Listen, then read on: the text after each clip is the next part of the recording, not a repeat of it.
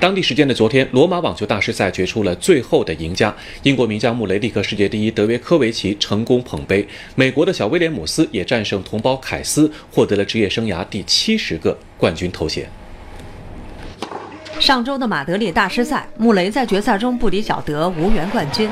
本周再次在决赛中碰面，穆雷用一场只落两盘的胜利，为自己的二十九岁生日献上了最好的礼物。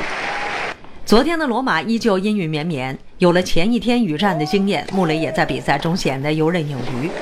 反观德约科维奇，罗马赛前几轮接连上演惊险逆转，上一轮又在和锦织圭的对决中伤到了脚踝。虽然跌跌撞撞地闯入了决赛，但是疲态尽显的他显然难以招架英国受尽的强大攻势。两个六比三，穆雷直落两盘，在终结小德对阵世界前十十七连胜的同时，也拿到了自己第十二个 ATP 大师赛冠军。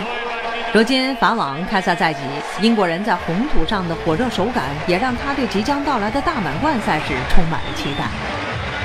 I played well this week, and um, there I tried to be patient and learn a little bit from the mistakes that I made last week. I managed to get off to a slightly better start, and that, that made a big difference. So take a couple of days rest now, and obviously Paris is the one where